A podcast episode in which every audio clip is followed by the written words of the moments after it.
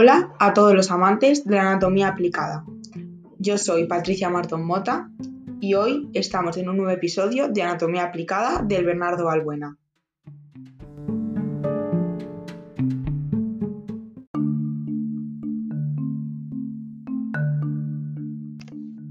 En este podcast sabrás acerca de unas de las reacciones atópicas más frecuentes en el ser humano, la dermatitis atópica, y os contaré acerca de sus causas, su tratamiento, la gravedad que puede alcanzar esta enfermedad, sus síntomas y hablaré sobre el caso más severo de dermatitis atópica en personas.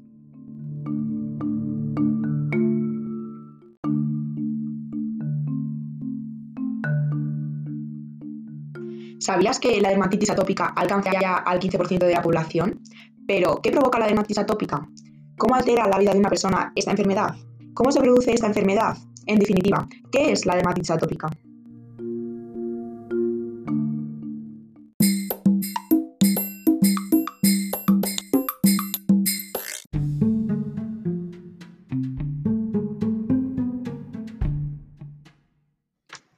La dermatitis atópica es un trastorno que provoca el enrojecimiento de la piel y picazón, que afecta a personas de todas las edades, razas y géneros. Es un tipo de eczema, las personas con dermatitis atópica pueden ser más sensibles debido a que su piel carece de proteínas específicas que mantienen la barrera protectora contra el agua. La dermatitis atópica es más común en bebés. Puede comenzar incluso ya a la edad de 2 a 6 meses. Muchas personas lo superan con el tiempo, a comienzos de la vida adulta. Las personas con dermatitis atópica a menudo tienen asma o alergias estacionales. normalmente las personas que padecen tienen antecedentes familiares de afecciones alérgicas como asma, rinitis alérgica o eczema.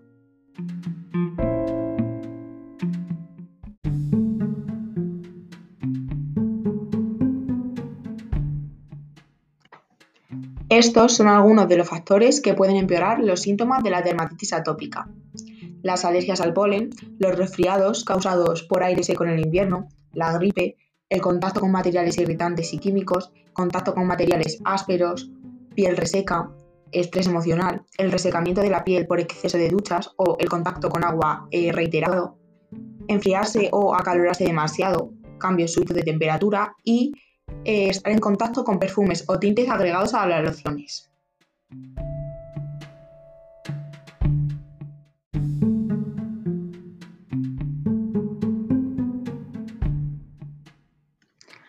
Estos son algunos de los tratamientos para la dermatitis atópica. La dermatitis atópica puede ser persistente. Es posible que tengas que probar varios tratamientos durante meses o años para controlarla. Pero aun si el tratamiento es exitoso, los signos y síntomas pueden volver a aparecer. Estos son algunos medicamentos. Cremas para controlar la picazón y ayudar a reparar la piel. Es posible que el médico te recete una crema o un ungüento corticosteroide. También puedes usar medicamentos para combatir la infección. El médico puede recetarte una crema antibiótica si tienes una infección bacteriana en la piel, una úlcera abierta o grietas. También medicamentos orales para controlar la inflamación. Para los casos más graves, el médico puede recetarte corticosteroides orales como la prednisona. Y una nueva opción para el eczema grave es un reciente medicamento biológico inyectable denominado Dupilamub que se utiliza para tratar a personas con una enfermedad grave que no responden bien a otras opciones de tratamiento.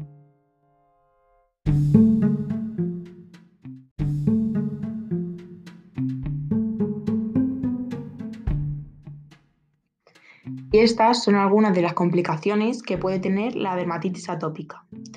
Pueden ser el asma y la rinitis alérgica, llamada fiebre de leno, a veces el eczema predece estas enfermedades. Más de la mitad de los niños pequeños con dermatitis atópica contraen asma y rinitis alérgica a los 13 años. Picazón y descamación crónica de la piel. Infecciones de la piel. Perforarse la piel por rascarse repetidamente puede causar llagas abiertas y grietas. Esto aumenta el riesgo de infecciones a causa de bacterias y virus, como el virus del herpes simple. Dermatitis irritativa de las manos, que afecta especialmente a las personas cuyo trabajo con frecuencia requiere que tengan las manos húmedas y expuestas a jabones, detergentes y desinfectantes fuertes.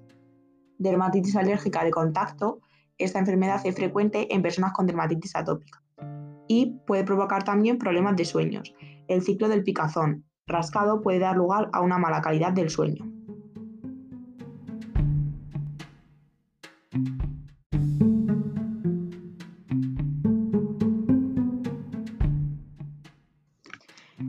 Para finalizar, os contaré cuánto puede durar un brote de dermatitis atópica o la enfermedad de la dermatitis atópica. La dermatitis atópica es una enfermedad crónica y esto en términos médicos no significa que sea para toda la vida, sino que es una enfermedad de larga duración. No está bien establecido el tiempo mínimo por el que una enfermedad se define como crónica, pero lo más habitual es que los niños presenten su dermatitis atópica durante más de seis meses. Durante este tiempo los niños no presentan eczema diariamente, sino que en ocasiones tienen periodos de remisión en los que apenas tienen lesiones en la piel y periodos de brote en los que aparecen las placas de eczema. Estos brotes repentinos de eczema no deben desanimar a los familiares ni cuidadores, porque se trata de la evolución típica y característica de la dermatitis atópica. La dermatitis atópica, como he dicho antes, aparece con más frecuencia en la infancia y como explicado, como he explicado, va presentando un curso progresivo caracterizado por brotes repetidos de eczema e inflamación de la piel. En la mayoría de los casos, a medida que pasan los años, estos brotes de eczema son más leves y menos frecuentes, hasta que llega un momento en el que suelen desaparecer. Por lo tanto, la dermatitis atópica en algunos casos es una enfermedad autorresolutiva.